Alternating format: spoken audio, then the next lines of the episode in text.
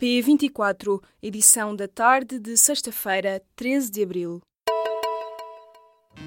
Apresentamos a nova gama de veículos híbridos plug-in. Uma tecnologia que veio para mudar o futuro. BMW iPerformance. Médicos vão parar nos dias 8, 9 e 10 de maio. O pré-aviso de greve foi entregue no Ministério da Saúde esta tarde, sexta-feira. A Federação Nacional dos Médicos, que entregou a convocatória de greve, denuncia um impasse das negociações com a tutela. Exige o começo imediato do processo de revisão da carreira médica e respectivas grelhas salariais, bem como o descongelamento das progressões. Nos dias de greve, entre 8 e 10 de maio, os serviços mínimos nos hospitais estão garantidos. Foi hoje aprovada no Parlamento a nova lei que permite a mudança de género e de nome no registro civil aos 16 anos, sem necessidade de relatório médico. A votação mostrou a divisão clara e já esperada entre a direita e a esquerda. O texto final foi aprovado pelo Partido Socialista, Bloco de Esquerda, Verdes e PAN, a que se juntou ainda o voto da deputada do PSD, Teresa Leal Coelho. PSD e CDS votaram contra a nova lei de identidade de género, já o PCP absteve-se. A Finlândia está a pressionar o governo de António Costa para que o Parlamento português aprove um novo acordo bilateral já negociado entre os dois países. O objetivo de Helsínquia, que se queixa de injustiça, é fazer com que os cidadãos finlandeses que vivem em Portugal paguem IRS no país deles.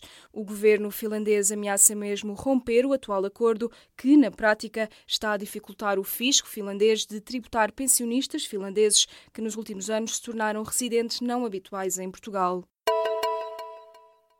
O Tribunal Constitucional confirmou nesta quinta-feira que condenou o Tenente-Coronel Brandão Ferreira a pagar uma indemnização de 25 mil euros por difamar Manuel Alegre. Entre 2010 e 2011, o ex-militar escreveu vários artigos num jornal e num blog acusando o então candidato à presidência da República de traição à pátria. Por exemplo, Brandão Ferreira acusou Alegre de incitar à deserção das tropas portuguesas e ao não cumprimento do dever militar durante a Guerra Colonial. Em comunicado divulgado nesta sexta-feira, Manuel Alegre garante ter cumprido as obrigações militares, definindo o tenente-coronel como saudosista militante do regime ditatorial do Estado Novo.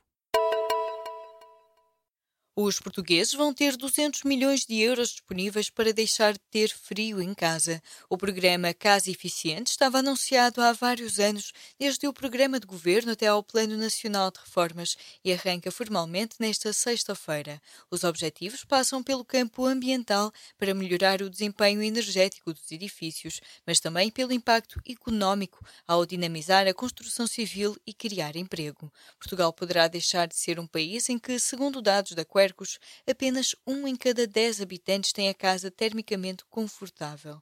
Metade da verba é concedida pelo Banco Europeu de Investimentos e os restantes 100 milhões de euros são assegurados pela Caixa Geral de Depósitos, o Millennium BCP e o Novo Banco. As opiniões de pais e diretores estão longe de ser unânimes no que toca às novas regras das matrículas, publicadas ontem, quinta-feira. Limitam-se aos estratagemas, mas podem criar danos colaterais. O despacho da tutela traz regras mais apertadas no controle das moradas e introduz novas prioridades na distribuição das vagas, dando também prioridade aos alunos de meios carenciados. Com a apresentação de um documento das finanças a confirmar a composição do agregado familiar, vai ser mais difícil apresentar uma morada falsa, mas os pais receiam que as alterações possam pôr em causa a ajuda dos avós. O Ministério da Educação diz que serão enviadas algumas orientações às escolas para que algumas situações sejam ponderadas. O Real Madrid vai defrontar o Bayern Munique nas meias finais da Liga dos Campeões. O sorteio foi realizado nesta sexta-feira e ditou também que o Liverpool vai jogar frente a Roma. O Real Madrid e o Bayern Munique são os dois favoritos à conquista do troféu. Os merengues de Cristiano Ronaldo procuram a 16ª presença na final da Champions e os bávaros já estiveram 10 vezes numa final desta competição. Quase 80% dos portugueses consideram que a integração de imigrantes é bem sucedida. Segundo um estudo publicado pelo Eurobarómetro, Portugal é o segundo país da União Europeia onde essa percepção é mais positiva. Em primeiro lugar está a Irlanda, como o país com o maior número de inquiridos a ter uma percepção positiva sobre a integração de imigrantes na sociedade. A sondagem do Eurobarómetro revela ainda que os portugueses estão entre os que mais defendem que a inclusão com sucesso dos imigrantes é um processo de dois sentidos, ou seja, é uma responsabilidade partilhada entre sociedade e imigrantes. A circulação do Oceano Atlântico, que tem um papel fundamental na regulação do clima global, já não era tão fraca há mais de mil anos. Duas equipas de cientistas analisaram o sistema de correntes oceânicas e perceberam que este está a enfraquecer.